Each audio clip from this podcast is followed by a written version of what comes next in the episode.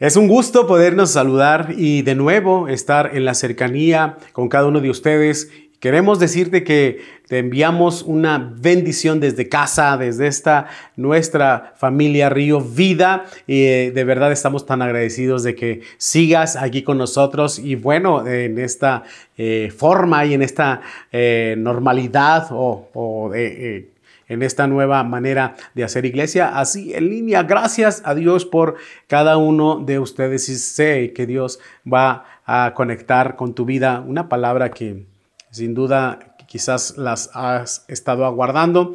Y resulta que hace algunos días atrás estaba pensando, meditando acerca de cosas y sentir de la vida eh, respecto a Dios y respecto a mi propia vida, hacia dónde la estoy dirigiendo, qué es lo que sigue, qué es lo que está delante de, nosotros, en lo particular de, de mi vida. Y recuerdo que en esa serie de preguntas y meditaciones que hace uno en respecto de la palabra, de el camino en la fe y, todo lo demás, ah, surgió una pregunta en mi corazón que creo que eh, no, no la esperaba, y pues de hecho no la esperaba, y fue un detonante a mi corazón, porque es una pregunta de las que eh, quizás ah, no esperas o eh, ninguno de nosotros nos planteamos, porque es una palabra que desafía y fue, fue muy desafiante eh, la, palabra a manera de pregunta y, era esta. ¿Quién es Dios para ti? Era la pregunta.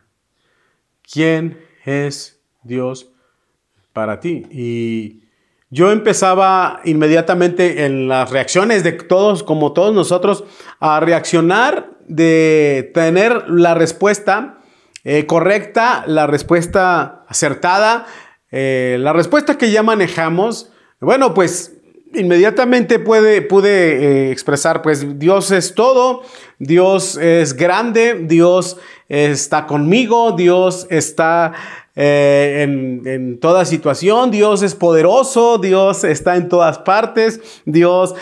Sí, todo eso es cierto, pero la pregunta va encaminada no en lo que tú sabes acerca de Dios, sino que la pregunta fue muy directa a mi vida, pero ¿quién es Dios para ti? ¿Quién es tu Dios? Y, me puse a pensar y a meditar eh, eh, en esta pregunta, sobre todo en los últimos ah, tiempos, en los últimos eh, meses, semanas, días, acerca de esta pregunta. Y para ir completando y, e, e ir acomodando lo que es Dios en mi vida, tuvieron que pasar una serie de cosas. Porque Dios siempre trae una revelación de acuerdo a nuestra fe y nuestra situación.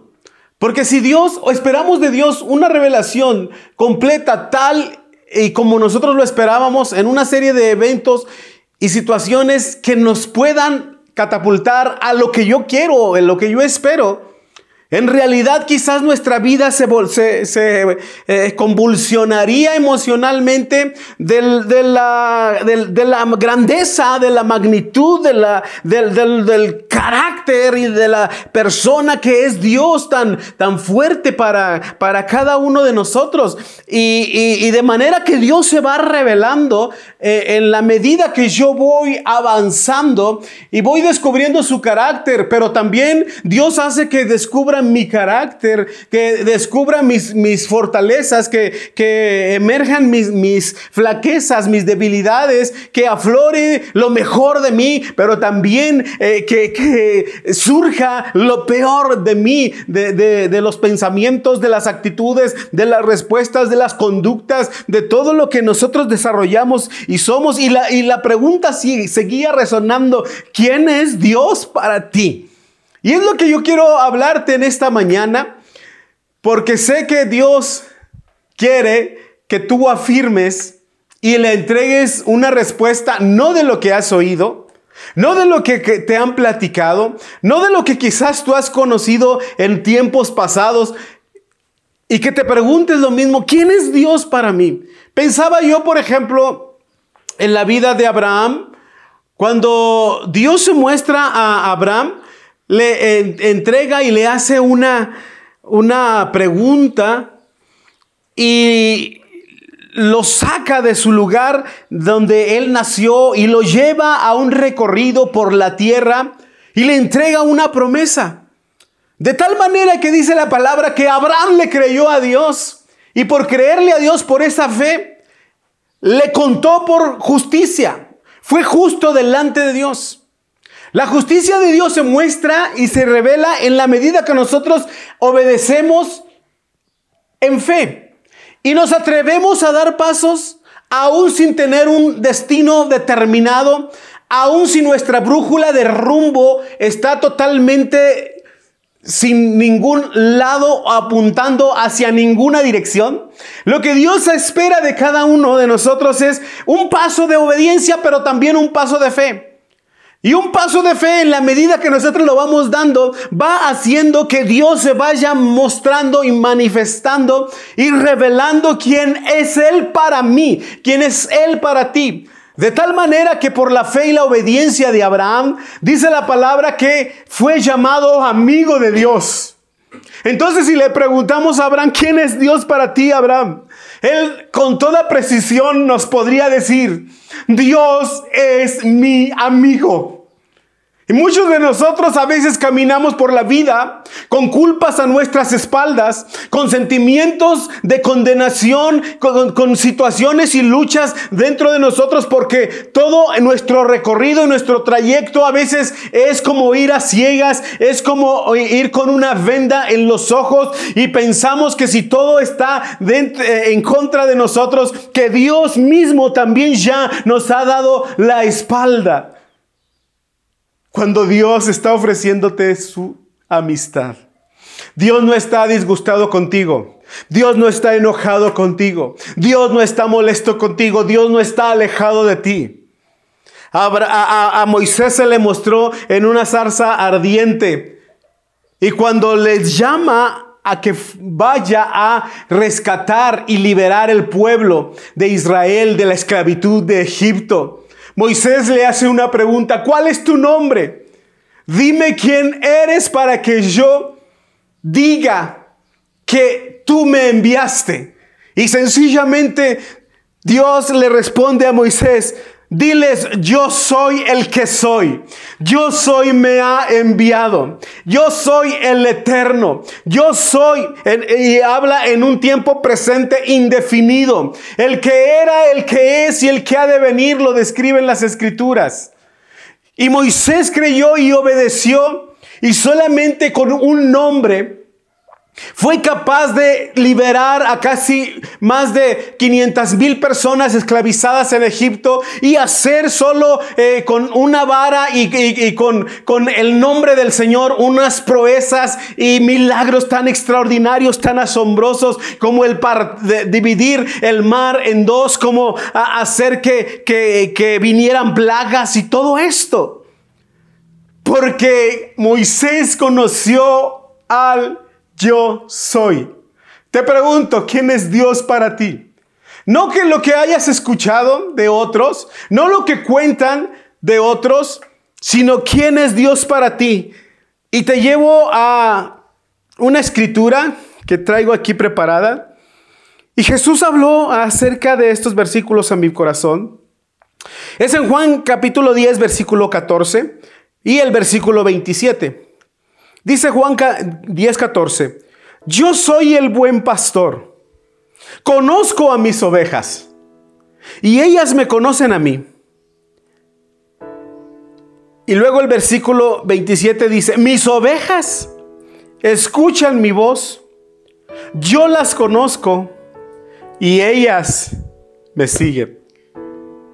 Y yo te puedo decir con toda seguridad, y que es el, tema y el título de, esta, de este mensaje. Mi Dios, mi Dios es fiel. Mi Dios es fiel. Han sido décadas, cinco en mi vida que he atravesado, en las cuales he vivido experiencias sin fin, múltiples.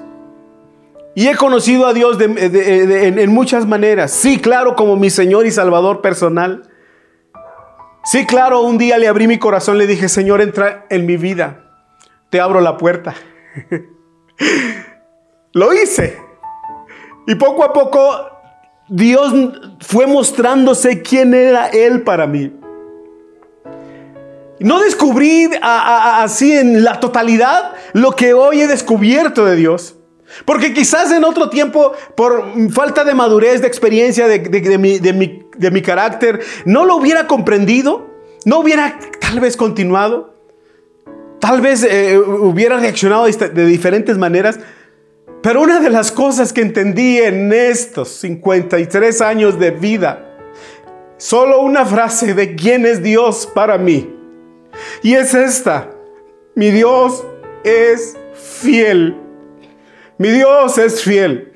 Y te dejo tres pensamientos, tres eh, mensajes breves de, que, de, esto que te estoy mencionando. La palabra del Señor dice, yo soy el buen pastor, conozco a mis ovejas, Dios te conoce.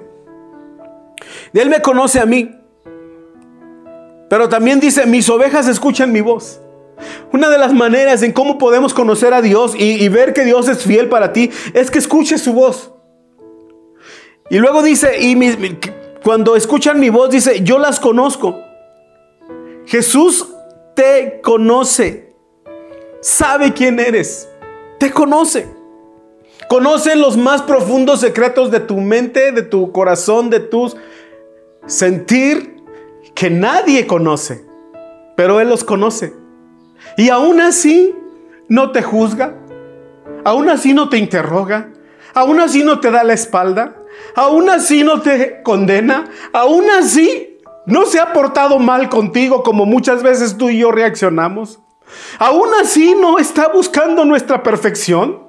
Aún así, con todas nuestras dudas, con todas nuestras eh, situaciones, él permanece fiel, dice, yo te conozco. Pero en, ese en eso que te conozco, quiero que tú me conozcas. Quiero que escuches mi voz y que me sigas. Ni siquiera usando la figura de las ovejas, ni siquiera el pastor se atreve a poner una soga, un lazo en ninguna de las ovejas y obligarlas a que la sigan. Solamente lo siguen aquellos que escuchan su voz. Y escuchar la voz de Jesús es conocer a Jesús.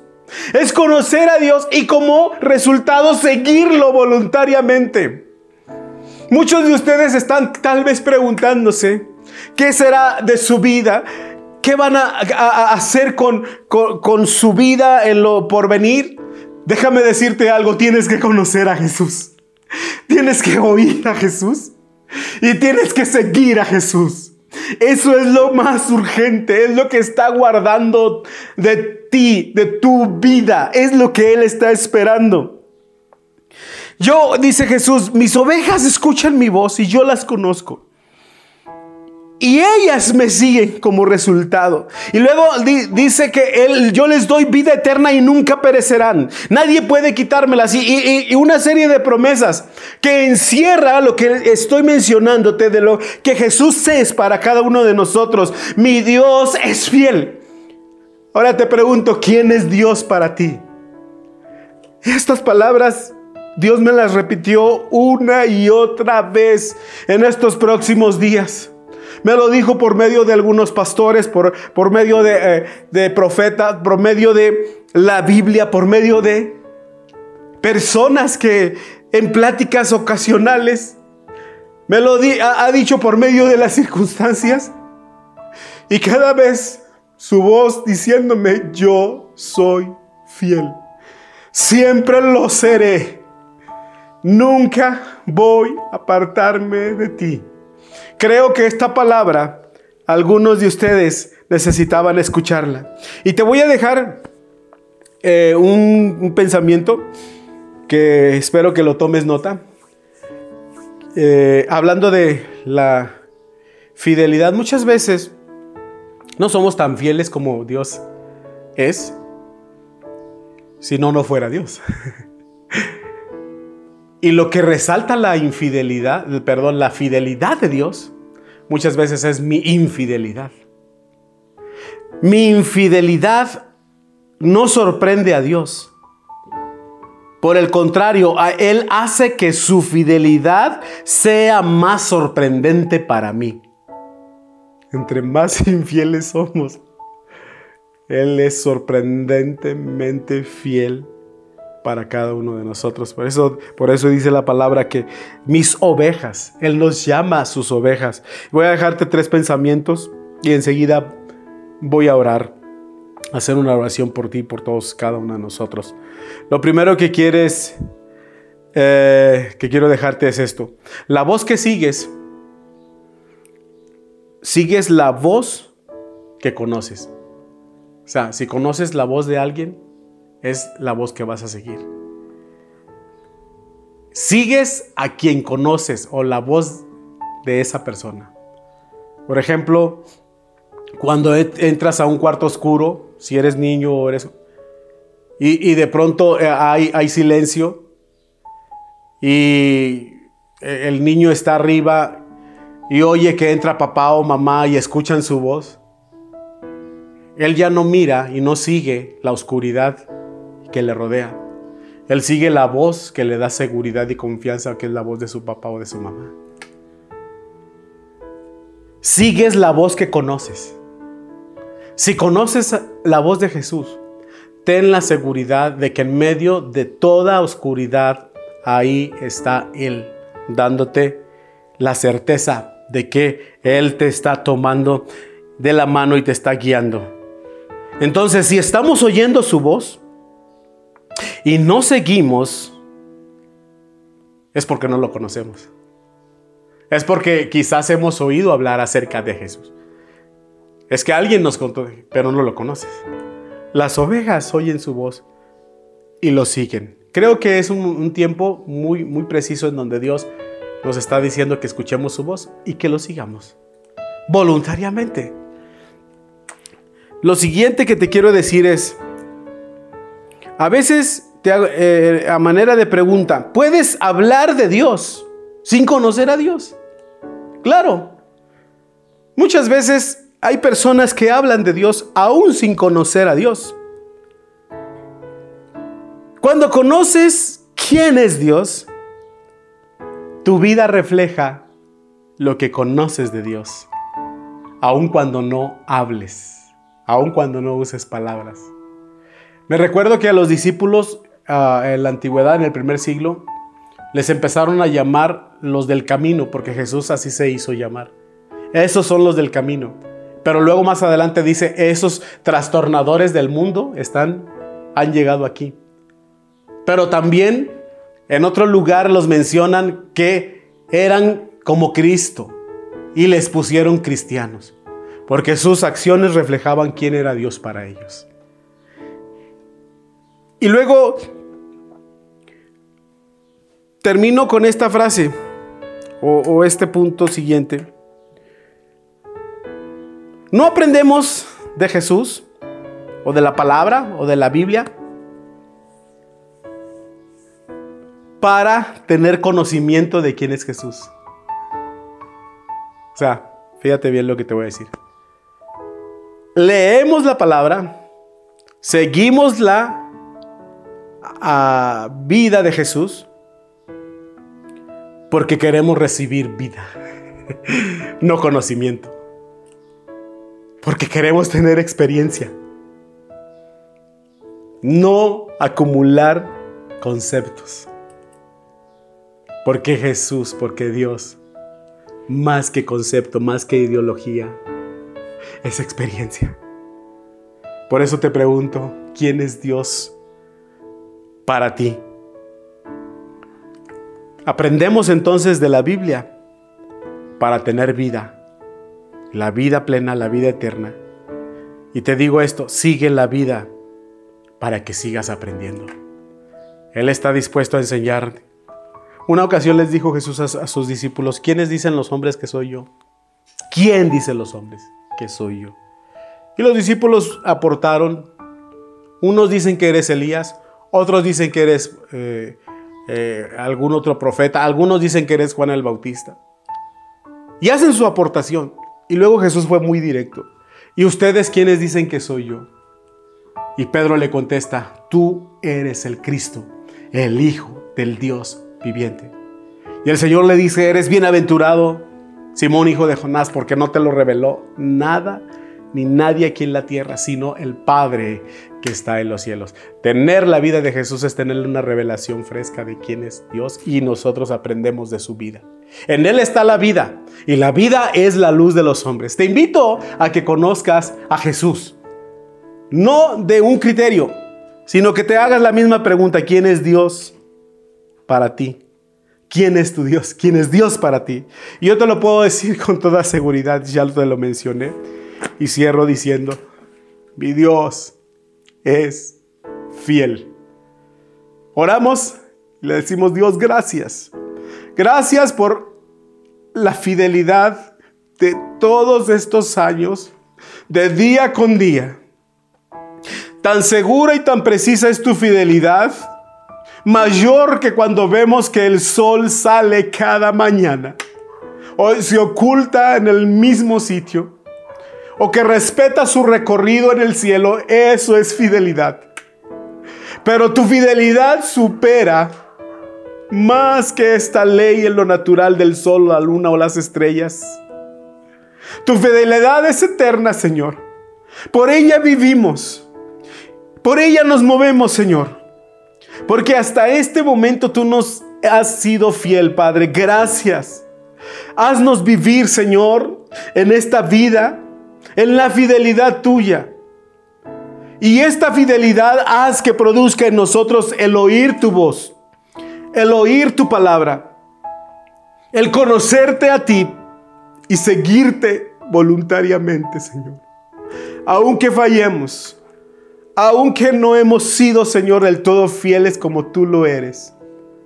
Pero aún así, Señor, tú nos amas. Gracias por eso.